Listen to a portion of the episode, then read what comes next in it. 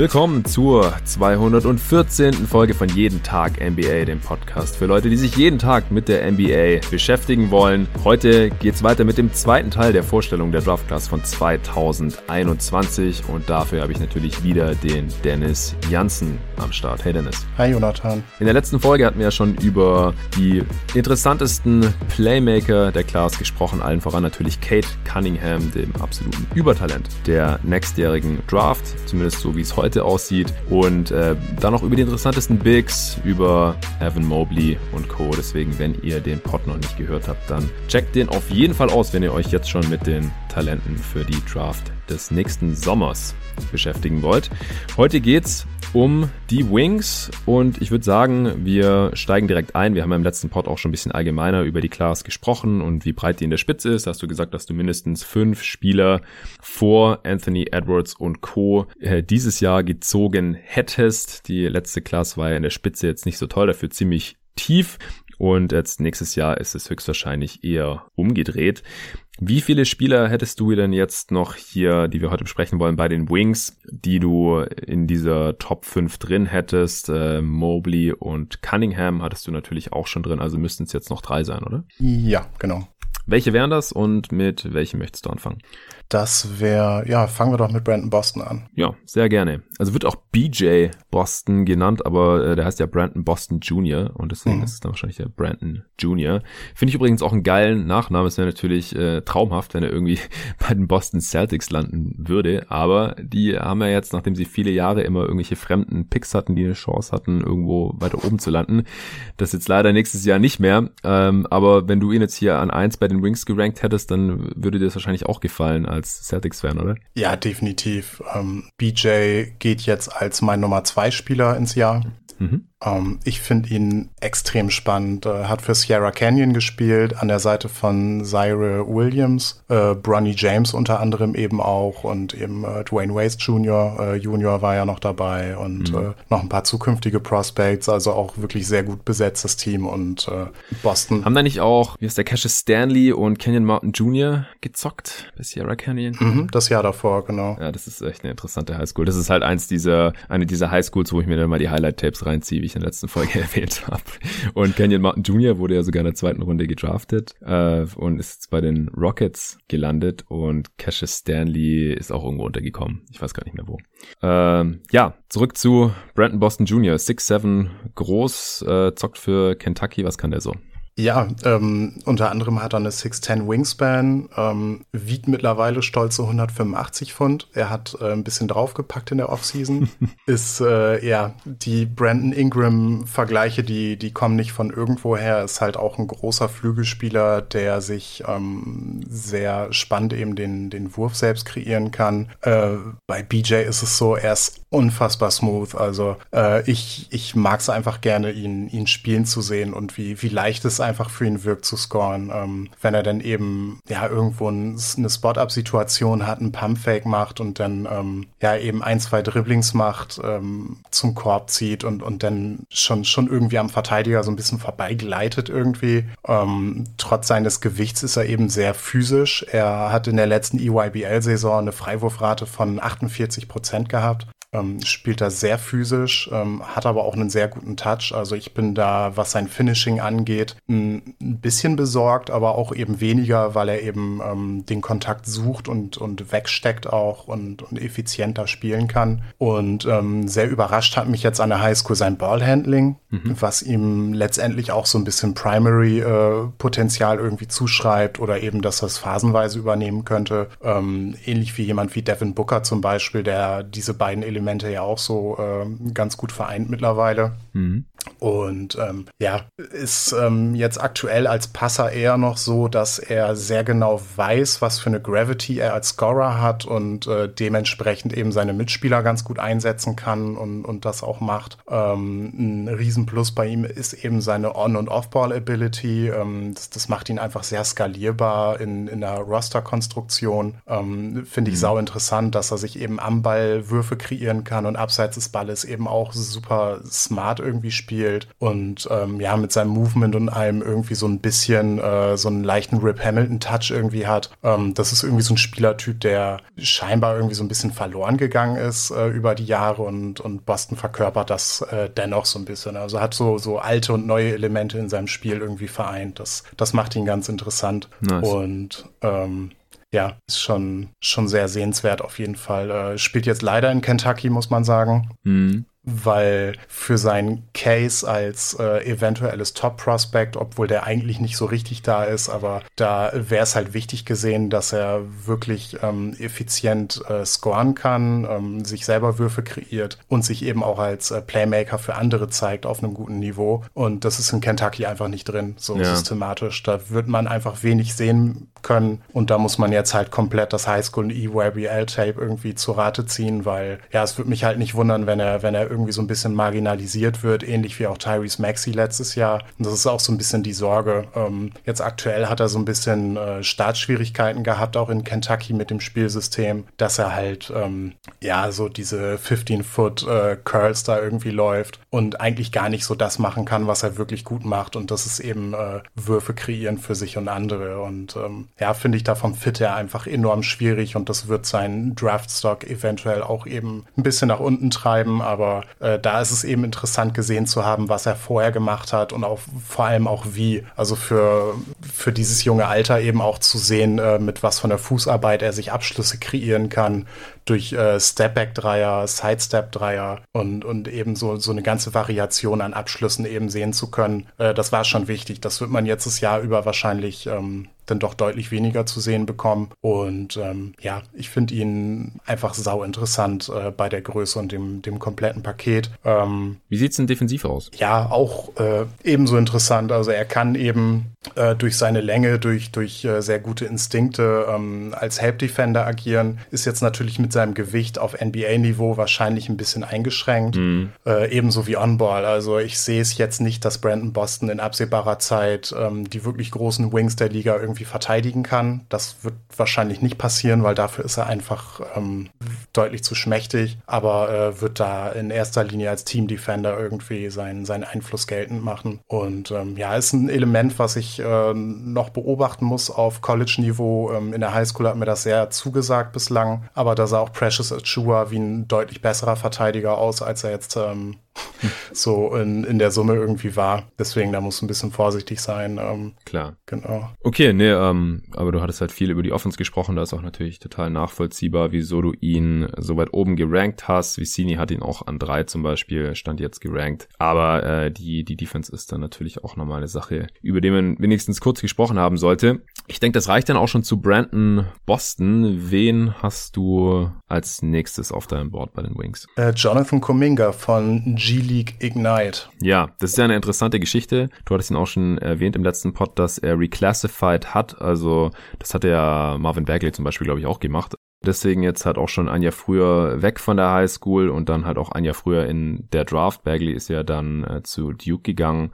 Kuminga, aber nicht ans College, sondern in die G-League, die jetzt dieses mhm. G-League Ignite-Team haben, wo ja noch andere Prospects zocken. Jetzt weiß man ja gerade nicht genau, wie die G-League-Saison aussehen wird, wann und wie die zocken. Das ist natürlich dann ein bisschen schade. Was hältst du von der ganzen G-League Ignite-Geschichte? Also dieses Jahr in dem Kontext gerade für Green und Kuminga extrem schwierig, weil man kann die beiden in ihren Stärken und Schwächen äh, so ein bisschen zusammenfassen tatsächlich. Mhm. Also beide haben Probleme im Decision-Making. Ähm, Kuminga wahrscheinlich noch ein bisschen mehr als Green. Und ähm, ja, man hat bei diesem G-League-Team irgendwie einen Haufen Prospects zusammengeschmissen, die da in dem Bereich halt nicht wirklich gut sind. Also Isaiah Todd spielt noch da. Das ist irgendwie so ein ähm, ja, großer Wing, Schrägstrich Big. Der äh, hat mit Scotty Barnes im EYBL-Dings äh, gespielt. Ähm, ist halt so ein wurfwütiger ähm, Dude, der, der, der kennt halt keine schlechten Abschlüsse und äh, so ein bisschen geht mir das mit Kuminga und Green eben auch so. Bei beiden wäre es wichtig eben zu sehen, äh, wie sind die beiden als Passer, eben so dieses Komplementär-Skillset ähm, dazu, dass die beiden halt sehr gute Shot-Creator sind und das weiß ich nicht, wie ich das einschätzen soll. Vor allem, weil die ähm, Ignite-Spiele halt außerhalb der Wertung fallen. Die sind irgendwie in Anführungsstrichen nichts wert. Äh, das, das sind zwar Spiele gegen andere G-League-Teams, aber man weiß Stand jetzt nicht, ob die stattfinden, wann die stattfinden und ob die überhaupt für irgendjemanden sichtbar sein werden mhm. außerhalb ähm, der NBA. Und äh, ja, für uns extrem schade, weil wir müssen uns jetzt eventuell auf eben das Pre-G-League-Tape irgendwie berufen. Ähm, ist schon mal so eine kleine Übung vielleicht für die Zukunft, weil das könnte ähm, im Scouting-Bereich äh, ja dann doch durchaus gang und gäbe werden, dass wir da ein bisschen mehr auf Highschool-Tape und so schauen müssen. Ja, wenn, wenn die Highschooler wieder direkt in die Draft dürfen, wahrscheinlich 2023. Ja, ja genau. Und ja, finde ich, finde ich schade. Es ist wahrscheinlich ähm, für die Spieler selber ein ganz gutes Umfeld, um sich irgendwie individuell zu entwickeln. Und äh, Jalen Green und Kuminga waren jetzt wahrscheinlich auch die, ja, neben Kate Cunningham, der ja fast äh, dort gelandet wäre tatsächlich. Also das hatten wir jetzt gar nicht angesprochen. Hm. Oklahoma State hat ja einen Postseason-Ban bekommen. Ja, das hatte Tobi mal erwähnt, glaube ich. Ja, genau. Und es war eine ganze Zeit nicht wirklich klar, ob äh, Cunningham bei seinem Commitment bleibt oder jetzt tatsächlich ins Ausland oder in die G-League geht. Und da hat er sich eben ähm, ja dazu entschlossen zu bleiben und ist nicht mit ins G-League-Team gegangen. Das, also die sind ähm, auf den meisten Mainstream-Boards sind das Spieler 1, 2 und 3. Und wenn du die in ein Team packst, irgendwie, da kommen halt nicht viele Erkenntnisse bei rum. Ja, ja. Es ist schon schwierig, also für uns jedenfalls. Ähm, für die mhm. Spieler, ähm, ja, es ist ein sehr professionelles Umfeld, sehr NBA-nah. Die zocken auf jeden Fall schon mal gegen, gegen richtige Männer halt, ja? nicht wie am College, ja. sondern es ist dann halt eher wie in Europa, nur dass die G-League halt auch Teams hat, die äh, besser sind als manche Teams in Europa. Also zumindest vom Talentlevel her. Natürlich ist es halt auch immer so ein bisschen so eine Söldnerliga, denn die Spieler gehen ja nicht dahin, weil die für dieses Team zocken wollen oder da irgendwas gewinnen wollen oder so, sondern weil das halt so ein Sprungbrett ist, um wieder in die NBA zu kommen oder halt sich vielleicht auch für andere äh, Teams in, in Europa zu präsentieren, wo man dann bezahlt wird. Aber ich meine, da werden jetzt wahrscheinlich auch einige NBA-Vets, die jetzt keinen Roster-Spot mehr bekommen haben, zocken. Da zocken die ganzen äh, undrafted-Spieler, Spieler, die vielleicht mal ein paar Spiele in der NBA gemacht haben und dann wieder rausgefallen sind. Aber das, das sind halt schon richtige äh, Profi-Basketballer, was ganz anderes als am College natürlich. Aber ich habe vorhin auch direkt gedacht, also wenn es halt Spieler sind, die eher selber ein bisschen chucken wollen und nichts für andere kreieren, dann passt es ja sehr gut in die G-League, weil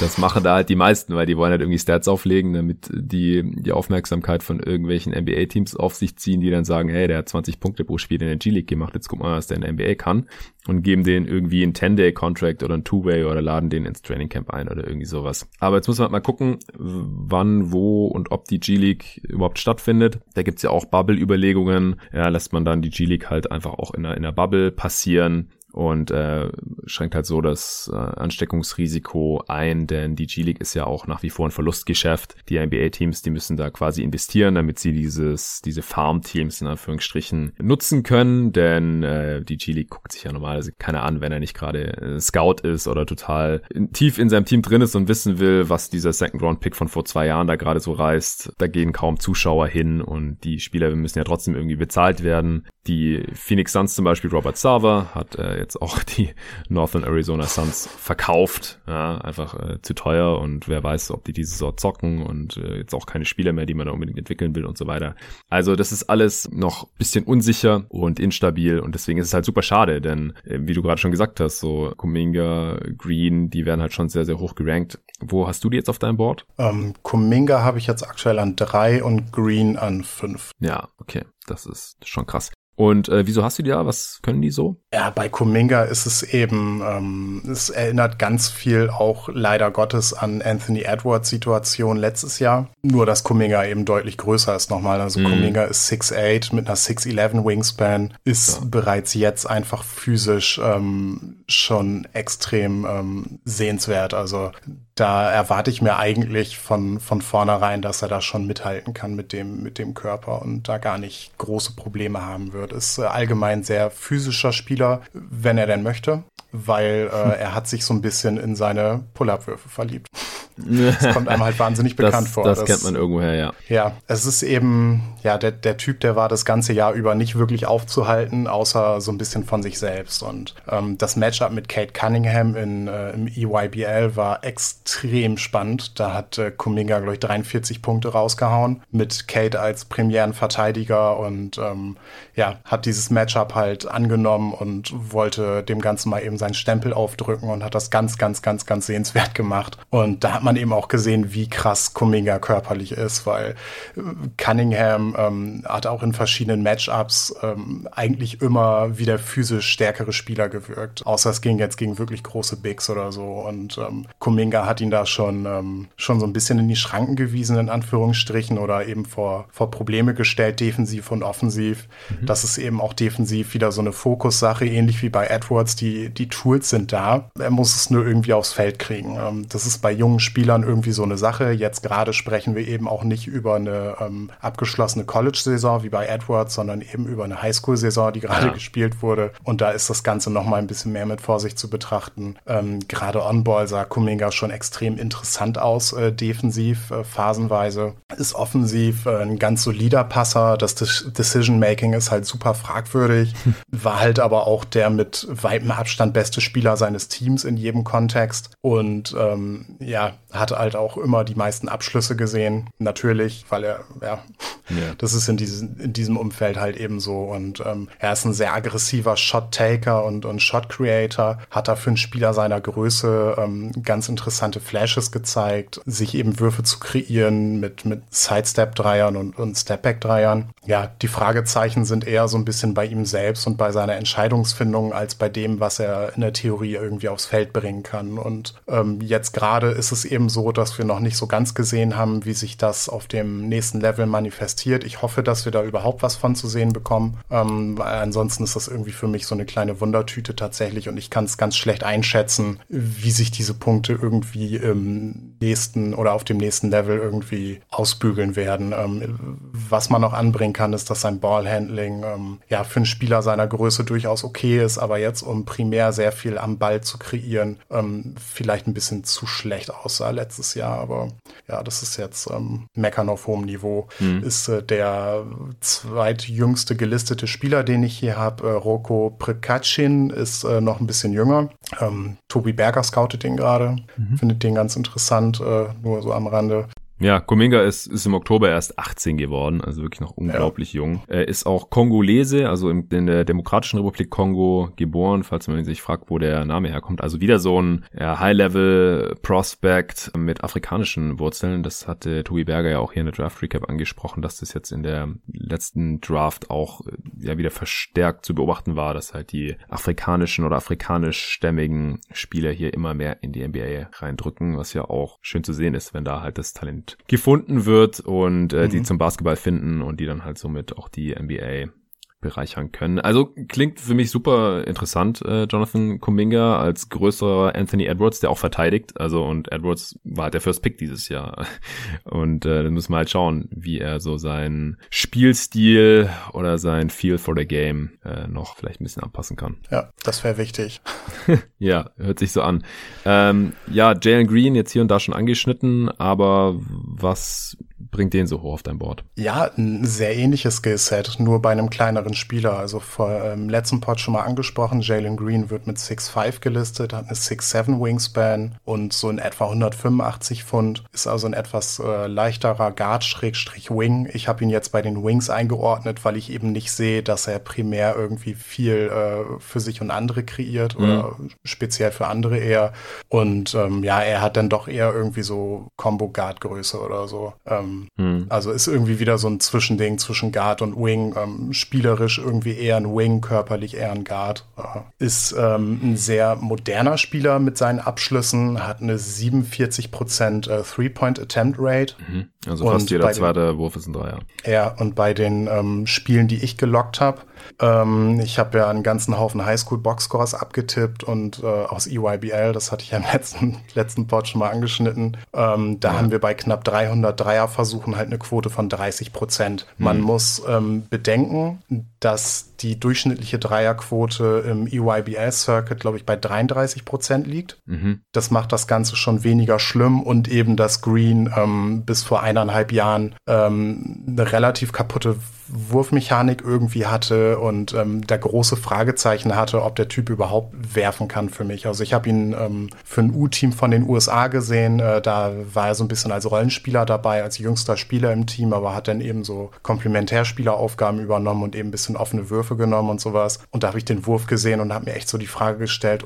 okay, das sieht äh, interessant aus, aber da hat er anscheinend sehr dran gearbeitet, mhm. ähm, eben auch äh, sehr spannende Flashes jetzt halt äh, äh, in seiner Fußarbeit für, für seine Self-Creation und äh, ist als Ballhändler irgendwie auch noch ein bisschen besser als Kuminga, ähm, aber auch nicht gut genug, dass ich ihm jetzt ähm, so eine ganz hohe Usage irgendwie aufdrücken wollen würde. Aber ja, nur um die Dreierquote mal so ein bisschen in, in den Kontext zu setzen, dass wir da äh, sehr viele Versuche haben, die er sich halt selber erarbeitet hat und er eben eine deutlich positive Entwicklungskurve hat und ähm, mittelfristig eigentlich ein bisschen höher irgendwie landen müsste. Also ich habe 57 Spiele gelockt, seine Two-Point-Percentage liegt bei 65 Prozent, ähm, nimmt im Prinzip ja entweder Dreier oder Abschlüsse am Ring, was mhm. äh, schon mal recht gut ist. Ähm, das In-Between-Game ist, ähm, ist vorhanden. Er hat einen ganz netten Floater, äh, nimmt aber auch einfach nicht viele Midrange-Würfe, weil es war tatsächlich so, dass er entweder einen Dreier für sich kreiert hat oder zum Korb ziehen konnte. Ähm, eine Freiwurfrate von 45 Prozent gehabt. Wow, okay. Über diese 57 Spiele. Ja, also da auch sehr, sehr ähm, aggressiv mit dem Ganzen. Ähm, ist da auch von seiner Wurfauswahl her ein bisschen weniger bedenklich als Kuminga. Äh, Im Vergleich mit den beiden ähm, sehe ich Green einfach nur weiter hinten, weil Kuminga, wie gesagt, einfach einen deutlich größeren Margin for Error hat mit seinem Körper und mit dem, was er mitbringt, äh, noch ein bisschen jünger ist. Und ähm, ja, ähm, Green hat einen ganz guten Burst, ist ein absoluter Vertikalathlet, ähm, mag spektakuläre Plays. Also ich habe von äh, Between the Legs bis hin zu 360 Dunks irgendwie in Spielen alles gesehen. Also es war schon sehr unterhaltsam in Transition. Und äh, dadurch, dass er eben auch sehr aggressiv ist und irgendwie gefühlt ähm, jeden aufs Poster schicken könnte und, und es auch versucht teilweise, ist das schon ähm, sehr sehenswert. Ähm, ja, wie gesagt, das Decision Making ist ausbaufähig, das Handling ist, ähm, ist recht gut, würde ich als äh, besser als das von Kuminga bezeichnen, aber es reicht mir eben auch nicht äh, in, in der ganzen Kombination, dass er jetzt irgendwie, dass ich da viel Primary Upside irgendwie sehe, was bei seiner Größe natürlich äh, noch, noch ganz interessant wäre. Äh, ist ein solider Passer, aber ist halt ähm, gefangen in dem Mindset eines Scorers und sucht in erster Linie erstmal immer seinen eigenen Abschluss. Und ähm, ja, defensiv äh, hat er ganz miese Indikatoren, was jetzt eben Impact Boxscore Zahlen angeht. Also er macht wenig Blocks und Steals, mhm. was ähm, im Prinzip ja wenig mit Defense zu tun hat, aber bei Prospects äh, so ein gewisses Aktivitätslevel irgendwie ja beschreibt auf jeden Fall. Ja, und, vor allem bei solchen Athleten. Ja, und das ist ähm, ja ist, ist sehr bedenklich und ähm, defensiv ja eben immer mal wieder durch durch seinen fehlenden Effort aufgefallen und äh, ja, auch eben abseits des Balles recht unaufmerksam. Ähm, wie gesagt, ist ein, ist ein sau junger Spieler. Es kann der Highschool-Kontext sein, aber ähm, kann eben auch so ein bisschen fehlendes Gefühl sein oder fehlende, fehlender Motor in dem Bereich. Äh, ist natürlich nicht, nicht schön zu sehen. Äh, jeder, der tatsächlich mal Bock drauf hat, da reinzuschnuppern, dem kann ich das Spiel gegen La Lumière äh, empfehlen von Jalen Green. Mhm. Äh, müsste auf YouTube zu finden sein. Da hat er auch irgendwie 40, äh, über 40 Punkte gescored und einfach äh, extrem beeindruckend in seinem ähm, Shot Creation und Shot Making irgendwie. Okay, Cool, dann äh, nehmen wir das doch mit und ich denke, das reicht jetzt dann auch zu Jalen Green, denn äh, wir haben noch zwei weitere Spieler hier zu besprechen. Äh, wo wollen wir weitermachen? Zaire Williams oder Scotty Barnes? Äh, nehmen wir mal Williams. Gerne, hau raus. Äh, ja, Zaire Williams von Stanford ähm, hatte ein extrem spannendes äh, Debüt. Ähm, danach gab es noch so eine kleine Twitter-Diskussion. Ähm, ja, da, äh, das, das war, glaube ich, mit Torben Adelhardt, äh, wo ich dann sinngemäß gesagt hatte, so, ja gut, es wundert mich bei Williams jetzt nicht, dass er diese, diese ähm, Performance raushauen konnte. Er hat in seinem ersten Spiel, äh, glaube ich, 19 Punkte erzielt, im Prinzip alles durch äh, selbst kreierte Abschlüsse mhm. und eben sehr sehenswert. Äh, da war ein tiefer Dreier bei, da waren sehr viele Pull-ups dabei und allgemein extrem smooth für seine große ist, äh, Größe, ist 6'7 groß, hat eine 6'11 ähm, Wingspan, ähm, bringt im Prinzip das gleiche Gewicht wie BJ Boston auf die Waage mit 185 Pfund, mhm ist aber, was seine Core Strength und so angeht, ähm, noch ein Deut schlechter. Also Williams, ähm, ja, da gibt's echt Bedenken. Und ähm, die Frage bei ihm war nie, ob er sich einen Wurf kreieren kann irgendwie, weil das hat er irgendwie schon, schon gezeigt, ähm, dass es da durchaus mal Spiele geben kann mit so einem Ausreißer nach oben. Das Problem bei ihm ist eben, ähm, dass das irgendwie so, dass, dass er da so abhängig von ist. Also er hat Probleme zum Ring zu kommen, weil ihm einfach der Burst fehlt. Er ist einfach nicht kräftig genug, um Kontakt wegzustecken. Und äh, ja, das Handling reicht dann auch eben irgendwie nicht, um sich da einen Vorteil ähm, zu verschaffen. Und ähm, allgemein so, wenn er, wenn er die Hilfe hat, dass er im Pick and Roll agieren kann, dann kriegt er da ein bisschen mehr Platz, tendiert dann aber tatsächlich dahin, wenn er merkt, er kann sich da nicht so die nötige Separation kreieren, tendiert er eben dazu, irgendwie einen äh, Pull-Up-Wurf zu nehmen, was äh, tendenziell irgendwie so ein bisschen einen, ähm, ja, da irgendwie seine, seine Grenzen setzt als Scorer gerade aktuell, mhm. weil er da ähm, eben Probleme hat. Das ist eben so der feine Unterschied zu BJ Boston, der eben einfach ein absolut aggressiver Finisher ist mhm. und ähm, halt enorm viele Freiwürfe zieht. Ähm, Williams hatte jetzt in den zwei Spielen gerade mal vier Rim-Attempts, hat noch keinen einzigen Freiwurf gezogen, ähm, was ein bisschen was? bedenklich ist. Das, okay. Ja, das, das, das gilt es halt zu beobachten das Jahr über. Ähm, Genau, ähm, defensiv extrem interessant. Ähm, da auch in dem, ähm, in dem Schema von Stanford ähm, bis jetzt als, als einer der besseren Verteidiger aufgefallen, direkt als äh, Freshman. Das, das fand ich schon sehr beeindruckend. Ähm, ja, ähm, als Passer habe ich hier noch äh, notiert, ist er okay, aber ich mag ihn tatsächlich lieber als Standstill-Passer, also als jemand, der nicht gerade aus der Bewegung irgendwie passt aktuell, weil ja, das ist technisch irgendwie noch ein bisschen ungenau und ähm, bin mir noch nicht ganz sicher, ob er das schnell genug im, im Kopf verarbeitet und die, die Passfenster quasi richtig trifft. Und das wäre eben für einen äh, großen äh, Self-Creation-Wing irgendwie schon wichtig, da irgendwie was mitzubringen. Ansonsten ähm, haben wir halt dieses äh, Andrew Wiggins-Phänomen. Mhm der steht und fällt halt auch mit seinem Shotmaking irgendwie offensiv. Und ja, das ist eben so Williams in, in a nutshell diese, diese Statistik, dass er eben halt noch keine Freiwürfe gezogen hat und wenig Abschlüsse am Ring nimmt aktuell. Mm, mm. Ähm, das gilt es halt zu beobachten. Wenn er das zeigen kann und sich da verbessern kann, dann ähm, ja, zeigt die Kurve für seinen Draftstock natürlich nach oben, aber bis hierhin erstmal, äh, ja, ist sehr beeindruckend als Shotmaker, aber das drumherum, das Skillset, das passt halt noch nicht so ganz, finde ich. Ja, ich habe gesehen auf Twitter, David ist schon großer Fan von ihm, vor allem ja. äh, aufgrund seines Pull-Up-Wurfs halt und äh, dass das halt alles so smooth aussieht beim 6-7 Wing. Wo hast du ihn jetzt gerade auf deinem Board? Ich habe ihn jetzt gerade auf, wo haben wir ihn? 7. Ah, okay. Wie Sam Wissini, sehe ich hier gerade. Okay, dann äh, denke ich, reicht das auch schon zu Zaire Williams von Stanford. Dann äh, bleibt noch Scotty Barnes, den du uns noch ein bisschen näher bringen möchtest. Und dann hast du noch so zwei, drei Spielernamen, die du auf jeden Fall noch erwähnt haben wolltest bei den Wings. Genau. Scotty Barnes hat gestern Nacht sein erstes College-Spiel bestritten. Das habe ich vor unserer Aufnahme, habe ich mir das noch eben schnell reingezogen. Ist ein 6'9 Wing mit einer 7'2 Wingspan, bringt jetzt gerade 227 Pfund auf die Waage und ist Ordentlich. physisch einfach eine Ausnahmeerscheinung. Mhm. Also ist schon, ähm, schon krass. Das sind fast dieselben Eckdaten, die Onyeka Okongwu jetzt im letzten Jahrgang hatte.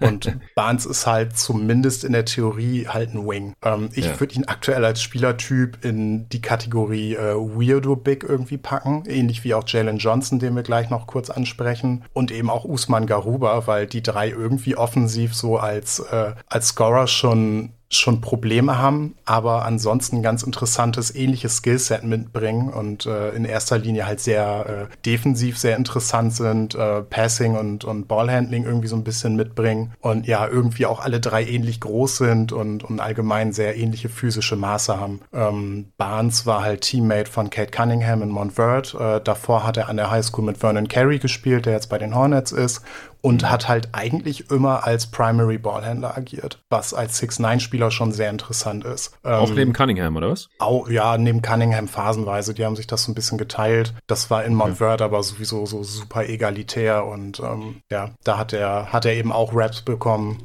um, ja, um, um das da eben zu machen. Was, was eben ja. halt krass ist bei Montvert, weil du zwei solche großen Ballhändler hast, die, die halt auch defensiv super beschlagen sind. Da gab es Sequenzen, da wurde halt ein Pick and Roll geswitcht und der gegnerische Guard dachte, ja gut, jetzt habe ich einen Switch erzwungen und dann bist du halt von Cunningham auf Scotty Barnes gekommen und der war das letzte Jahr über halt ähm, ja immer für den gegnerischen besten Spieler zuständig, egal auf welcher Position. Also er hat jetzt an der Highschool wirklich zuverlässig eins bis fünf verteidigt und dann eben von Sharif Cooper, der eben ein six feet großer ähm, quirliger Guard ist mit einem Elite, elitären Ballhandling und Drive äh, bis hin zu Bigs und das war schon sehr interessant, ihn halt auch gegen NBA Prospects halt äh, im Prinzip alles und jeden verteidigen zu sehen, was er ziemlich mhm. gut gemacht hat. Auf dem nächsten Level gehe ich davon aus, dass es eben eher so Richtung zwei bis vier gehen wird, weil mhm. es gibt im Prinzip keine 1 bis 5 Verteidiger. Ähm, ja. Genau. Ja, Prime LeBron vielleicht.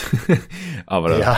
das ist schon, das gibt's wirklich sehr selten. Also meintest du jetzt auf dem nächsten Level im, im College oder dann in der NBA 2 bis 4? Nee, in der NBA tatsächlich. Also am College ähm, sehe ich ihn, glaube ich, gar nicht mal so große Probleme jetzt haben mit Fünfern, mit einigen Einsern vielleicht. Ähm, das wird die Saison zeigen. Also so wie das ja. jetzt im ersten Spiel aussah, spielt FSU auch äh, ein sehr Switch-heavy ähm, Schema Thema. Da werden wir sehr viele Switches sehen äh, gegen Barnes und das wird da ein bisschen Aufschluss geben, auf jeden Fall, wie viele Spielertypen er denn letztendlich verteidigen kann.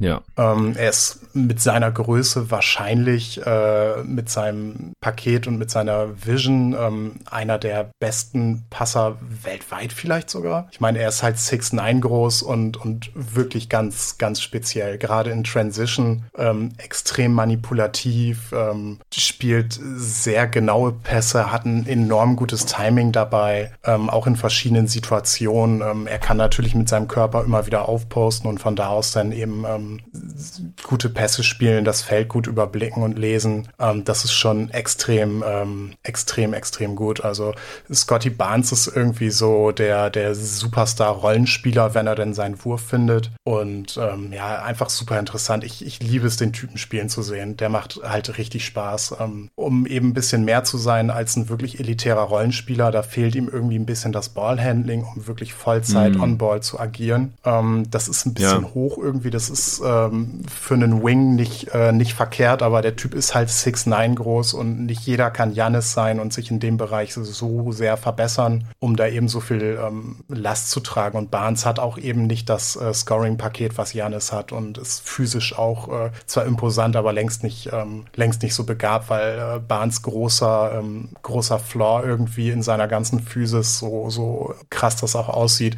ist eben seine Vertikalität und ähm, da fehlt es halt komplett. Also dafür, dass er echt wirklich so eine Ausnahmeerscheinung ist, körperlich für, für das Alter. Ähm, der Typ springt halt einfach nicht hoch, egal wie. Ah, und okay. das ist schon wirklich, wirklich schade, weil mhm. ähm, ja, ist ein extrem guter Finisher, ähm, hauptsächlich eben durch seine, durch seine Kraft und durch Extension Finishes, hat eben diese enorm langen Arme und kann, ähm, kann eigentlich immer über den Verteidiger rüber finishen. Und ähm, das ganz große Problem von Scotty Barnes ist eben auch, dass er selfish unselfish ist. Ähm, Scotty ist eben vom Wiring her so, dass er, ähm, ja, wie gesagt, Montvert hat eigentlich jeden Gegner aus der Halle gefegt das ganze Jahr über. Und wenn Montvert mit 50 vorne war und Barnes einen offenen Dreier hatte, aber der Meinung war, dass das Post-Up von Dayron Sharp irgendwie effizienter ist, dann passt er dahin. Mhm. Und das ist bedenklich, weil, äh, ja, er nimmt gerne Abschluss in Ringnähe und alles darüber hinaus äh, mag er irgendwie nicht so und ähm, ist da sehr zögerlich. Äh, der Wurf ist mechanisch ausbaufähig. Er hat jetzt äh, in dem Sample, was ich habe, über 40 Spiele 66 Prozent seiner Freiwürfe getroffen, hat eine 12-prozentige Three-Point-Attempt-Rate, also ist mhm. da immer sehr zurückhaltend mit seinen Würfen und ja, er braucht eigentlich jemanden, der ihn da so ein bisschen hinschiebt, eben zumindest offene Würfe zu versuchen, weil das ist eben schon eine ganze Menge wert, ob der die jetzt trifft oder nicht. Und äh, da ist eben so das Mindset, was ihm so ein bisschen im Weg steht. Und deswegen, ähm, ja, ist er da offensiv irgendwie so ein bisschen limitiert sehr wahrscheinlich und projiziert offensiv irgendwie so ein bisschen in eine Ben Simmons Rolle, dass er eben in Transition durchaus einen Ballhändler geben kann und Sachen machen kann, aber im Halbfeld einfach nicht so ganz viel machen kann alleine und das ist halt extrem schade, weil er ein ja. extrem interessantes Skillset hat, defensiv und offensiv. Äh, er hat eigentlich alle Komplementärskills für einen für einen kommenden äh, All-Star, nur das Scoring fehlt halt komplett. Und das ist sauschade. Ja, also ich habe auch vorhin kurz so ein bisschen Richtung Ben Simmons Light denken müssen, einfach wegen der äh, defensiven, positionellen Versatilität und dann, als du das mit dem Passing angesprochen hast, dann äh, habe ich auch gedacht, okay, das geht echt irgendwie Richtung Ben Simmons.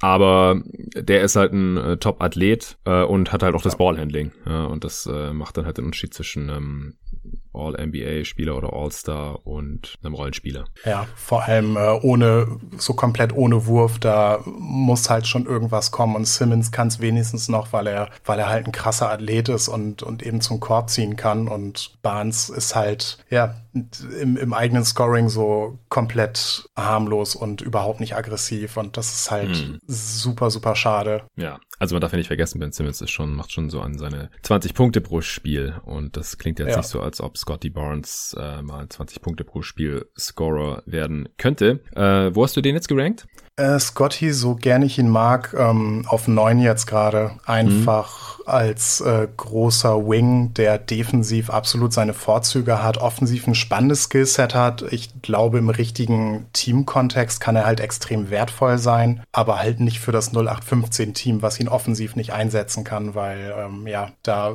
mit seinem Offensivspiel und seiner Self-Creation wird er seine Brötchen nicht verdienen können mhm. in der NBA. Und ähm, ja, das ist schon eher so sein, sein Wert als ähm, sein, sein Floor der jetzt eben schon, schon ziemlich solide ist und die Hoffnung, dass er zumindest irgendwann offene ähm, Würfe trifft und man ihn dahin bekommt, dass er eben so ein bisschen aggressiver irgendwie den eigenen Abschluss sucht. Hm. Okay, ich denke, das reicht jetzt zu Scotty Barnes. Du musst gleich los, äh, kannst aber vorher jetzt noch mal ein paar Namen raushauen, die du hier noch erwähnt haben wolltest. Genau, ähm, Jalen Johnson von Duke fällt in ganz viele Kategorien in eine ähnliche Schiene wie Scotty Barnes, mhm. äh, nur dass ich eben nicht super viel Highschool Tape von ihm gucken konnte. Er hätte eigentlich für IMG spielen sollen. Ähm, das ist aus irgendwelchen Gründen nicht zustande gekommen und äh, er ist halt äh, für die Nicolet High School aufgelaufen. Ich habe zum Verrecken kein Tape von ihm gefunden. ich habe nur so ein bisschen EYBL-Tape gehabt und er ist halt auch ein 6'8 Wing, äh, 6'10 Wingspan, 215 Pfund, ähm, der eben ganz ähnliche Sachen wie Barnes äh, mitbringt. Ähm, offensiv halt eben auch absolut keinen Wurf hat irgendwie aktuell, hat äh, im EYBL-Circuit, ähm, meine ich, irgendwie 23 Prozent seiner Dreier getroffen. Ähm, der Wurf sieht weniger kaputt aus. Er ist, äh, er ist super interessant, aber ich habe ihn jetzt halt äh, erstmal nur als Name-Drop drin, weil ich halt nicht viel von ihm sehen konnte bislang und ich bin gespannt auf, äh, auf sein Duke-Tape. Mhm, okay. Und genau, Moses Moody haben wir noch. Mhm. Noch ein Montwort-Spieler. ja. Es ist schon krass. 6'6 groß, hat ähm, Berichten zufolge sogar eine 7-1 Wingspan. Äh, 7 Feet ist aber so das, was man meistens findet, ähm, was schon enorm krass ist. Und ähm, ja. ja. bei der Körpergröße. Und ähm, ja, 200 Pfund bringt er gerade auf die Waage. Ist ein großartiger äh, Schütze, ist sehr ähm, flexibel auch in seinen Wurfabschlüssen und ist halt äh, ja so ein 3D Prospect, aber ein reales, was eben wirklich beide Elemente sehr wahrscheinlich bringen kann. Ähm, gefiel mir sehr gut als Verteidiger bei Man, äh, Montvert und bei äh, Brad Beal Elite war es, glaube ich, im EYBL Circuit. Ähm, das war schon sehr interessant und ähm, ja, was für einen Wert diese Spieler haben, haben wir an Aaron Neesmith jetzt gesehen, der ja auch in die ähm, Lottery gerutscht ist. Mm. Und ähm, Moses Moody ist im Prinzip ja eine flexiblere äh, Freshman-Version von ihm, hoffentlich. Ich bin, bin da sehr auf sein Arkansas-Tape gespannt und ob er vielleicht doch noch ein bisschen mehr als äh, Rollenspieler-Sachen machen kann. Okay, äh, alles klar. Das war Moses Moody. Hast du jetzt noch irgendwen? Ähm, bei den Wings äh, nicht mehr. Okay, dann hätte ich noch eine Frage und zwar gibt es einen Grund, wieso du Terrence Clark von Kentucky jetzt gar nicht drin hast, auch ein 6-7 Wing Freshman, der teilweise relativ hoch gerankt wird? Nicht gesehen, schlichtweg. Okay. Also ich habe wirklich bis, bis zum Kentucky-Spiel äh, noch nicht eine Sekunde von ihm gesehen, leider. Okay. Und das Kentucky-Game, hast du das schon gesehen? Nicht richtig. Ich habe es okay. äh, nebenher laufen gehabt, aber ich habe es die Tage echt nicht geschafft, das, das noch zu schauen. Da werde ich im Laufe der Saison mal nachlegen. Dir sei verziehen. Ja, es gibt äh, ein paar Kandidaten, die noch irgendwie ganz interessant sind durchaus, aber ja, da, wenn ich kein Tape gesehen habe, will ich das jetzt gerade auch noch nicht beurteilen. Und wir haben übrigens auch äh, bei den ganzen interessanten Spielern noch nicht einen Returnee irgendwie dabei gehabt. Und da gibt es ja auch immer Stimmt. irgendwelche Breakout-Kandidaten. Ja, Spieler, die letztes Jahr schon im College gezockt haben. Ja, das waren jetzt alles Freshmen. Das ist krass. Ja, genau. Das ist es halt. Ich bin im College Basketball noch nicht breit genug aufgestellt, um das jetzt einschätzen zu können, was da die Kandidaten sind. Und es ist vor der Saison halt eben sehr schwer zu sagen. Also niemand von uns hat gesehen, dass Devin Vassell irgendwie ähm, ein Lottery-Pick mm. werden könnte oder Obi Toppin oder ja, das ist halt schwer vorauszusagen, vor allem wenn man eben noch nicht so breit aufgestellt ist. Deswegen ähm, ging es hier jetzt wirklich nur um Freshmen. Ja, aber selbst Sam Vicini, der das ja wirklich schon seit vielen, vielen Jahren macht, der hat in seiner Top 20 gerade mal zwei Returnees drin. James Bonite von Connecticut mhm. an 20 und äh, wo war der andere? Hier, Keontae Johnson von Florida Junior. Mhm. Also 18 von 20 Spielern sind Freshmen, beziehungsweise halt mit äh, Garuba so ein International noch mit drin. Das ist schon krass, also sehr viel frischer Wind hier in der Draft Class drin und äh, ich denke, das waren jetzt auch wirklich mehr als genug Spieler und super viel Scouting-Informationen von dir hier, Dennis, in diesen beiden Pots. Also ich habe extrem viel dazu gelernt, denn ich wusste so gut wie gar nichts über diese Spieler, habe jetzt mal so ein, zwei Pots gehört gehabt, ein paar Schnipsel von den ganzen Scouts, den ich da auf Twitter so folge, hier und da gesehen. Manche Namen habe natürlich über die Jahre schon immer wieder irgendwo gelesen gehabt oder gehört gehabt. Aber ich bin jetzt gut vorbereitet. Ich habe auf jeden Fall auch Bock, dieses Jahr wieder mehr College zu gucken. Und äh, ich hoffe, den Hörern geht's genauso und die haben mir was mitgenommen. Äh, folgt auf jeden Fall Dennis auf Twitter unter dennis-ttg für Talking the Game. Sein Name auf Twitter ist Scouting the Game, denn das ist, was er tut.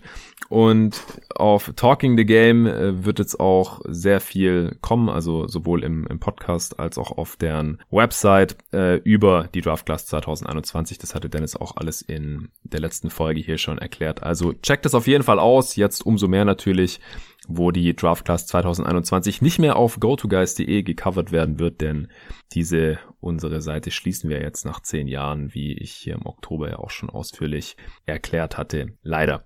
Gut, Dennis, wenn, wenn du jetzt nichts mehr loszuwerden hast, dann würde ich sagen, war's das. Äh, du hast nur vorhin auch nochmal vor der Aufnahme von der zweiten Folge nochmal betont, wie sehr du dich jetzt auf diese 2021er Class freust. Ja, absolut, absolut. Ich habe richtig Bock. Ähm, das ist einmal, weil der Kontrast eben zum letzten Jahrgang so heftig ist. Und ja, es sind halt immer wieder so frische neue Eindrücke und das ist halt sau interessant. Ich habe es jetzt auch gemerkt in den ersten College-Spielen, als ich Michigan State gesehen habe. Mir haben äh, Tillman und ähm, Dings ähm, haben mir haben mir extrem ähm, gefehlt einfach. So, ich habe hab immer darauf gewartet, dass sie eingewechselt werden und irgendwie sind die Spieler weg. Das ist das ist schade, aber es ist halt immer irgendwie jemand Neues da und mhm. es ist äh, es ist schon interessant irgendwie. Man man kriegt halt jedes Jahr neue Eindrücke. Das ist fast als ob du irgendwie ja jedes Mal wieder ähm, eine Liga oder beziehungsweise ja halt Spieler halt einfach neu für dich entdeckst und und siehst siehst. Wenn du die, nur die NBA verfolgst, so im Prinzip, dann, dann hast du ja eigentlich so mehr oder weniger das, was du siehst, das ist schon irgendwie so ein bisschen in Stein gemeißelt und das sind eher nur so teilweise neue Eindrücke und hier ist es echt tatsächlich so, dass man dann auch gerade im internationalen Scouting halt immer wieder so neue, coole Sachen sieht. Dann, dann geht's mal nach Israel, dann gucken wir mal ein bisschen französischen Basketball und so. Und das ist schon, schon interessant, macht extrem Spaß.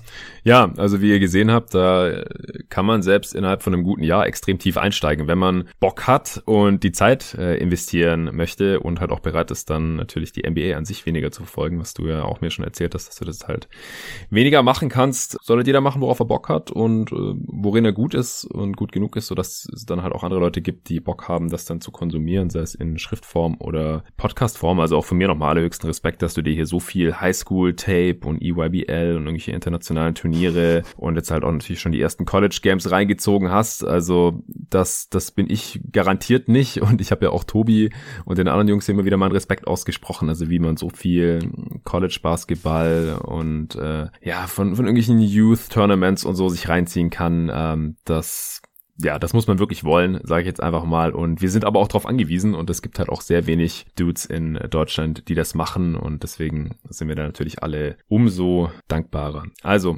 checkt das alles auf jeden Fall aus. Das wird hier definitiv auch nicht der letzte Pot zur Draft Class 2021 gewesen sein. Mal sehen, wann da wieder was kommt. Ich kann mir vorstellen, dass man da vielleicht mal so ein Board-Update-Podcast raushaut irgendwann im Verlauf der Saison und dann äh, natürlich, wenn es dann auf die eigentliche Draft die wahrscheinlich im Juli oder August stattfindet, äh, dann zugeht, dann äh, geht sie wieder ganz tief rein in die Coverage und dann können wir hoffentlich auch schon auf diesem Pod und dem äh, letzten schon so ein bisschen aufbauen, so wie ich das ja jetzt auch bei der Draft Class 2020 gemacht hatte. Also nochmal tausend Dank an dich, Dennis, und auch danke an jeden äh, Supporter, der dieses Projekt hier finanziell unterstützt. Auf steadyhq.com slash jeden Tag NBA könnt ihr das auch tun. Dann gibt's äh, solche Pods unter anderem natürlich auch noch in Zukunft, denn äh, Ihr habt jetzt wieder gesehen, äh, jetzt in der Offseason habe ich meine fünf Pots pro Woche rausgehauen und habe das auch natürlich weiterhin vor, hier noch zum Start der Saison. Ist einiges geplant und dann auch im Verlauf der Saison. Das kann ich auf dem Niveau natürlich auch nur weitermachen und organisieren und vorbereiten und so weiter, wenn ich in irgendeiner Form davon entlohnt werde und mittelfristig hoffentlich auch halbwegs davon leben kann. Und wenn ihr dazu beitragen wollt, dann könnt ihr das eben da tun. Den Link findet ihr natürlich auch in der Beschreibung zu diesem Podcast. Vielen Dank dafür und bis zum nächsten Mal. Bye.